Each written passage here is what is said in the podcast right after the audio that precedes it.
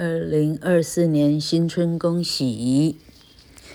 天气非常的冷，刚刚看新闻说，哦，初二、初三有可能冷到八度、六度，这实在太恐怖了哈。好，老客呢，今天打算乘胜追击，把《Gentleman of Verona》，嗯，看能讲到哪里。大家新春年假在家，好歹把故事可以听一个完整。好，今天是 Verona 的第三段。Valentine imparted to him in confidence the whole history of his love, and how carefully they had concealed it from the Duke her father, and told him that, despairing of ever being able to obtain his consent, he had prevailed upon Sylvia to leave her father's palace that night and go with him to Mantua. Then he showed Proteus a ladder of ropes, by help of which he meant to assist Sylvia to get out of one of the windows of the palace after it was dark.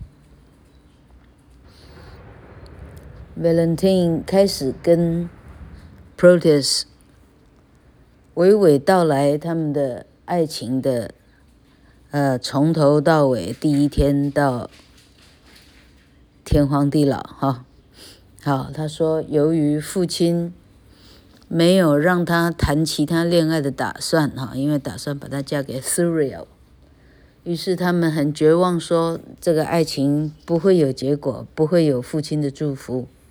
最后，Valentine 跟 Sylvia 说：“我们今晚私奔，哈，我会带一个大梯子到啊你的阁楼的一扇窗户，你就从那里搭绳子，啊，拉着绳子，我们就赶快跑，趁着夜黑风高。” Upon hearing this faithful recital of his friend's dearest secrets, it is hardly possible to be believed, but so it was, that Proteus resolved to go to the Duke and disclose the whole to him. 好， 一听到这个啊老友的这个哈所有的细节，哦，Proteus 这个乞丐拾黄金啊，乐不可支哈。决定呢，Proteus 决定呢，立刻去啊，廖北啊，去告诉米兰公爵，哦，你女儿准备私奔，你看着办吧。This false friend began his tale by many artful speeches to the Duke, such as that by the laws of friendship he ought to conceal what he was going to reveal, but that the gracious favor the Duke had shown him, and the duty he owed his grace, urged him to tell that which else no worldly good should draw from him. He then told all he had heard from Valentine, not omitting the letter of ropes and the manner in which Valentine meant to conceal them under a long cloak. 好，这个 Proteus，这个这个哈，中文叫什么？嘿嘿嘿，那这廖不要的中文叫什么？呃。啊，密密告哈，告密，嘿嘿嘿。 好，这个 Proteus 的告密呢是带有技巧的哈。他首先先用非常动听的优美的词令表示说，基于好友的立场，他是无论如何是不应该讲出来的。但是，哦，米兰公爵对他太丰厚了，对他太好了，于是呢，他决定要大义。灭友哈，他，决定要把他招出来，包括梯子，包括绳子，包括他们要逃的时候的一个大的斗篷，都给他讲出来细节哈。The Duke thought Proteus quite a miracle of integrity in that he preferred telling his friends his friend's intention rather than he would conceal an unjust action.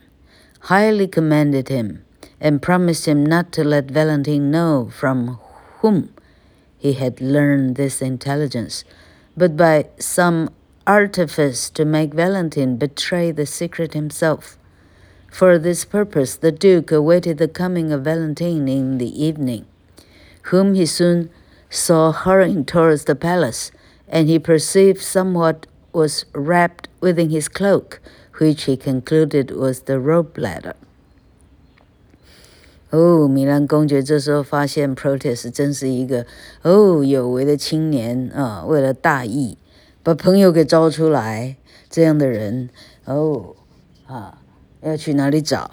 嘿，然后他们两个密谋啊，他公爵叫 Proteus 啊，千万就不要说出来是他说的，哎，不要跟 Valentine 讲出来说 Proteus 说了啊，千万就要保守秘密。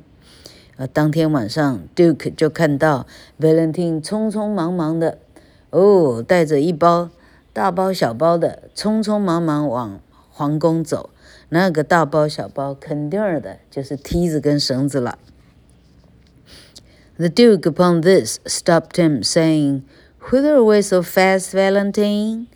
"May it please your grace," said Valentine, "there is a messenger that stays." to bear my letters to my friends, and I'm going to deliver them. Now, this falsehood of Valentine's had no better success in the event than the untruth Proteus told his father. 好，这时候公爵堵到他，问说：“哎，急什么急呀，少年的？”啊，Valentine 吓一跳，说：“哦，公爵，晚上好。” 呃，啊，我正要让信差帮我送走一封信。哎，In the event that the untruth is told his father，好，结果呢，Valentine 的这一番这一番处心积虑呢，呃呃，结果没有 protest。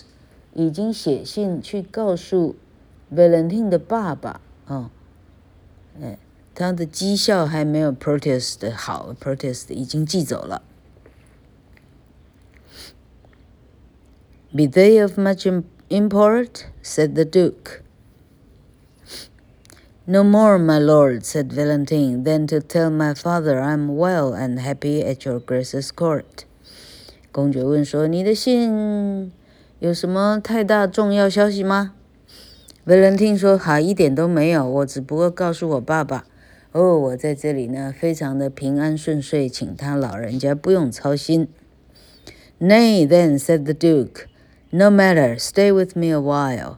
I wish your counsel about some affairs that concern me nearly. He then told Valentine an artful story as a prelude to draw his secret from him, saying that Valentine knew he wished to match his daughter with Thuriel, but that she was stubborn and disobedient to his commands, neither regarding that she is my child, not fearing me as if I were her father. And I may say to thee, this pride of hers was drawn, has drawn my love from her. I had thought my age should have been cherished by her childlike duty. I now am resolved to take a wife and turn her out to whosoever will take her in. Let her beauty be her wedding dower. For me and my possessions she esteems not. 公爵说：“好，你这这些是平安家书呢，别记了。” 你在你停停一下，你你留在我这儿一下，我需要你跟我建议一下最近发生在我身边的事。好，于是公爵开始呢啊，在开始胡乱，OK，他开始说哦，有一个年轻人啊，就把 Valentine 的这个 跟女儿的这个这个哈恋情还是奸情呢，哦，用第三人称的方式再讲一遍。好，结果，结果女儿呢，非常的不听话，不愿意，呃，听从他的，嗯，哈，就是，哦，我这个女儿完全不听从我这个老爸的，的，哈，的计划，她不肯嫁给 Suriel，哈，那我现在呢，嗯，我现在直接呢，宣布，谁愿意娶她呢，把她娶走，哈。哎，就把他取走，她呢，她的美丽就是她的嫁妆啊，因为我的身家财产呢，我女儿完全没看在眼里。Valentine, wondering where all this would end, made answer, And what would your grace have me to do in all this? Valentine 听到这里呢，这傻眼哈，啊，于是直接问公爵：“那公爵老大人，您认为我应该怎么办呢？” Why, said the Duke, the lady I would wish to marry is nice and coy, and does not much esteem my aged eloquence. Besides, the fashion of courtship is much changed since I was young. Now I would willingly have you to be my tutor, to instruct me how I'm to woo.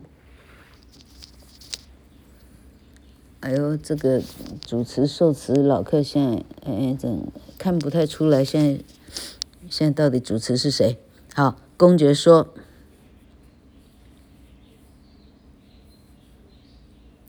哦，那老客上一段是翻错了哈。公爵现在呢，胡乱的故事呢是说，他把自己当男主角，他想要娶一个女孩，但是女孩呢，啊呃呃啊，艰巨啊，就是说，呃，就是拒绝不从。那他应该怎么样可以让他听从呢？好，好，所以这时候公爵说啊，被人听说，那我应该做些什么？公爵说：“我现在想要娶的这个女人呢，哦，害羞又温柔。他讲的是他，他讲的是他女儿 Silvia。好，但他不太啊，我这种啊老老过时的，老到已经过时的这种我们的我们的修辞，我们的词令呢，那年轻女孩是听不下去的哈，而且呢。”追求女孩的方式呢？从我那时候，我那个年代到现在这个年代，头那差到天差地远了。好，我很想要聘请你来教我，我应该怎么样追求？啊，我应该说些什么？我到底你说一句，我说一句算了啊。Valentine gave him a general idea of the modes of courtship then practiced by young men when they wish to win a fair lady's love, such as presents. Frequent visits and the like. Valentine 信以为真了啊，开始认真跟他讲，哎，追追求马子的大致上的 SOP 是什么？哈，首先，哦，要送礼物；其次，你要常常的来找他啊，等等种种哈。 The Duke replied to this that the lady did refuse the present which he sent her, and that she was so strictly kept by her father that no man might have access to her by day。公爵呢，就把他们的奸情呢，直接就是哈，公爵就这样说：我送礼物啦，但我心爱的女人她不肯收，她被她的爸爸呢，哦，这个这个 哈，直接关起来，白天呢根本没办法晋升的。Well then, said Valentine, you must visit her by night. Valentine 说：“白天没办法晋升了，你晚上去不就结了？”But by night, said the artful Duke, who was now coming to the drift of his discourse, her doors are fast locked. 公爵这时候回答说：“晚上晋升， 晚上他的闺房那这个几道金锁，那根本打不开的。” Valentine then unfortunately proposed that the Duke should get into the lady's chamber at night by means of a ladder of ropes, saying he would procure him one fitting for that purpose, and in conclusion advised him to conceal this ladder of ropes under such a cloak as that which he now wore. Lend me your cloak, said the Duke, who had feigned this long story on purpose to have a pretense to get off the cloak. So upon saying these words, he caught hold of Valentine's cloak, and throwing back, he discovered not only the letter of ropes, but also a letter of Sylvia's, which he instantly opened and read. And this letter contained a full account of their intended elopement. The Duke, after upbraiding Valentine for his ingratitude in this, returning the favor he had shown him, by endeavoring to steal away his daughter, banished him from the court and city of Milan forever, and Valentine was forced to depart that night without even seeing Sylvia. 那我真亏莎士比亚他们啊，连这样的 这样的细节想得出来。好，Valentine 这时候就教公爵说：“哎呀，简单呐、就是梯子跟绳子，还有一个可以把梯子绳子包住的斗篷就行了。你看我这儿不就有一一一套？这逻辑上实在说不通。哎，好好人半夜拿着梯子绳子斗篷要做啥？好。”这时候，公爵顺势说：“好，你赶快借给我。”好啊，就这样，把 Valentine 的斗篷打开一看，哦，有梯子，有绳子，不错，还有 Sylvia 的一封情书。好，公爵抢过来开始朗读。哦，这封情书把他们要私奔的细节写的，哦，从头到尾，这是啊啊啊！最正确凿，OK。这时候，公爵开始数落 Valentine 的这个恩将仇报。啊，从今天晚上他就被驱逐出米兰，不准再回来。啊，他把，他把哈公爵对他的好都当成什么了？好，结果 Valentine 就这样当场被驱出城外。连 Sylvia 都没见着。While Proteus at Milan was thus injuring Valentine, Julia at Verona was regretting the absence of Proteus, and her and her regard for him at last so far overcame her sense of propriety that she resolved to leave Verona and seek her lover at Milan. And to secure herself from danger on the road, she dressed her maiden Lucetta and herself in men's clothes, and they set out in this disguise and arrived at Milan soon after Valentine was banished from that city through the treachery of Proteus. 好，这个这个细节已经搅在一块儿了。好，这时候在维洛纳的 Proteus 的本来的爱人 Julia 呢，由于太想念 Proteus 了，实在太想念他，他决定呢， 哦，从 Verona 出发，带着女士 Lucetta 两个人呢，女扮男装哦，这样旅行比较方便。就在 Valentine 被驱逐出去的前脚呢，他们俩后脚就到了米兰了。OK。Julia entered Milan at about noon, and she took up her abode at an inn. and her thoughts being all on her dear Proteus, she entered into conversation with the innkeeper or host, as he was called, thinking by that by that means to learn some news of Proteus. Julia 跟 Lucetta 大约是中午到达了米兰，她立刻就呃搬进一家小酒店客栈。哦，于是他跟客栈，呃，客栈，呃，老板开始攀谈，希望多少打听一些 Proteus 的的事情。The host was greatly pleased that this handsome young gentleman, who from his appearance he concluded was of high rank, spoke so familiarly to him, and being a good natured man, he was sorry to see him look so melancholy And to amuse this young guest, he offered to take him to hear some fine music, with which he said a gentleman that evening was going to serenade his mistress. 这酒店主人哦，是一个很善良的善良的老板， 善良的老板一看到这个年轻帅哥啊，就是这个漂亮的 Julia 打扮的，哦，他他先从他的外貌决定说，哦，这一定是贵族王公公子。哦，他看到他这么忧郁哀伤，心里真不好受。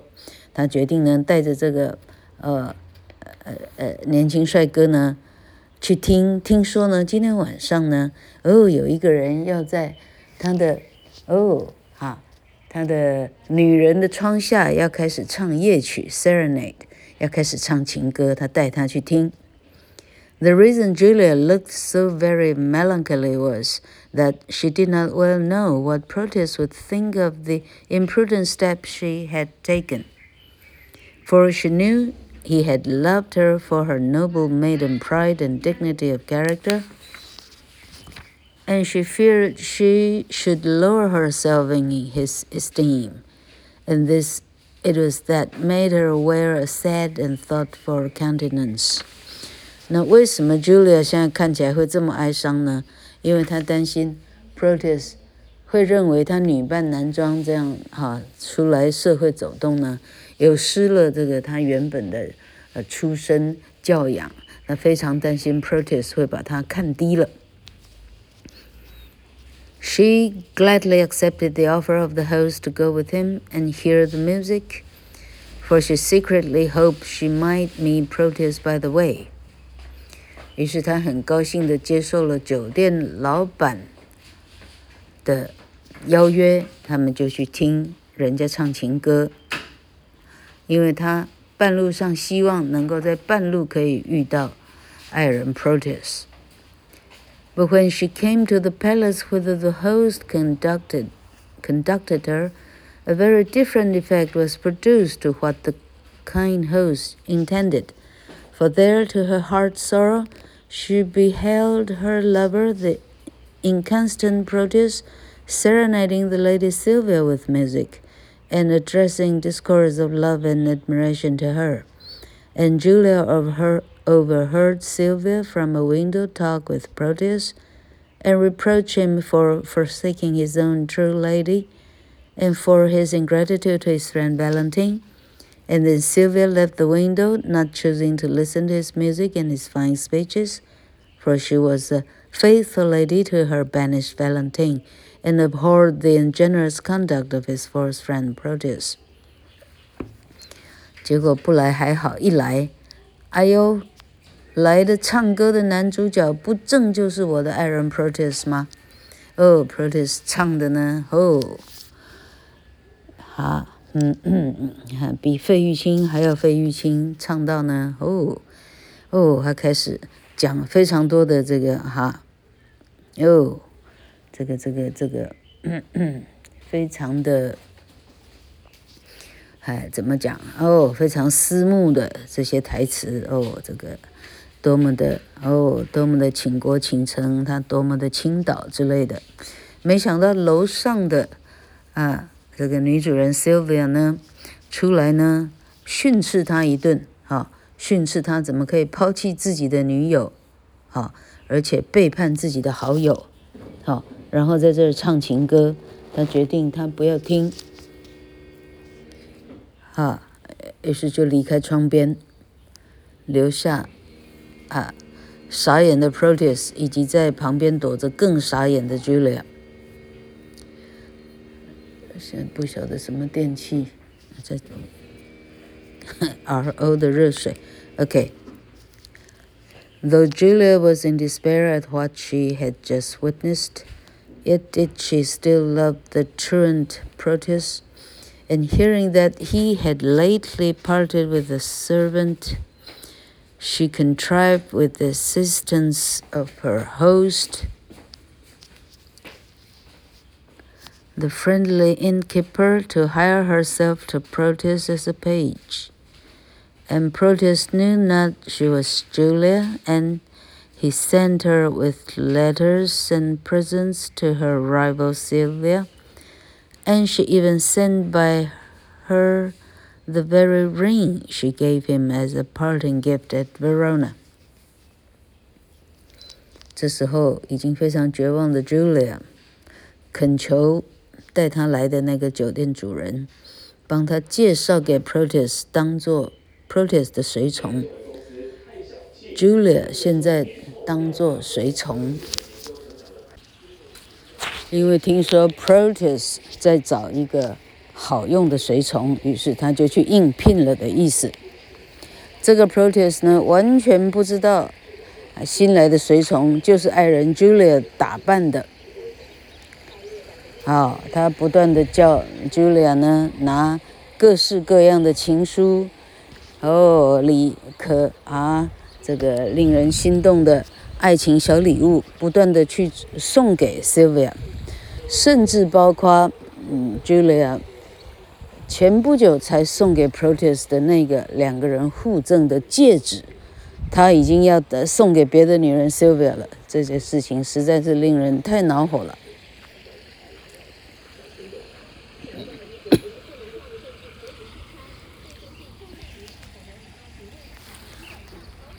课已经，哎，找不到自己念在哪儿了。看一下，嗯，很好。Okay, all right. When she went to that lady with the ring, she was most glad to find that Sylvia utterly rejected the suit of Proteus. And Julia, or the page Sebastian as she was called, Sebastian, entered into conversation with Sylvia about Proteus' first love, the forsaken lady Julia. She putting in a good word for herself, said she knew Julia. As well she might, telling how fondly Julia loved her master Proteus and how his unkind neglect would grieve her. And then she, with a pretty equivocation, went on Julia is about my height and of my complexion, the color of her eyes and hair the same as mine. And indeed, Julia looked the most beautiful youth in her boy's attire. Sylvia was moved to pity Sylvia was moved to pity this lovely lady, who was so sadly forsaken by the man she loved. And when Julia offered the ring which Proteus had sent, refused it, saying, The more shame.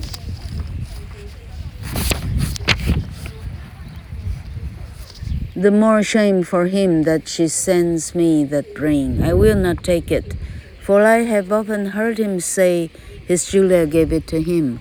I love thee, gentle youth, for pitying her, poor lady. Here is a purse. I give it you for Julia's sake. These comfortable words coming from her kind rebel's tongue cheered the drooping heart of the disguised lady. 好，于是 Julia 透过她的男装叫做 Sebastian，哦，开始跟 Julia 两个，呃，不讲错，跟 Sylvia 两个人呢，哦，从头到尾呢， 把彼此的心事说了一遍。好，然后 Sebastian 甚至说，Julia 大概就是我的身高，我的眼珠子的颜色，我的发色，我们几乎完全是一样的。因为 Sebastian 看起来真的是一个非常俊俏的、很美丽的一个小男孩。呃，一个一个一个小帅哥就对了哈。Sylvia 到这里非常感动。好，然后 Sylvia 送给 Sebastian 一个小啊，一个小，我记得是一个小包包吗？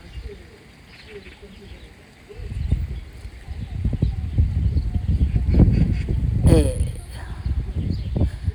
那个 Sebastian 掏出来，Proteus 要送给 Sylvia 的戒指。结果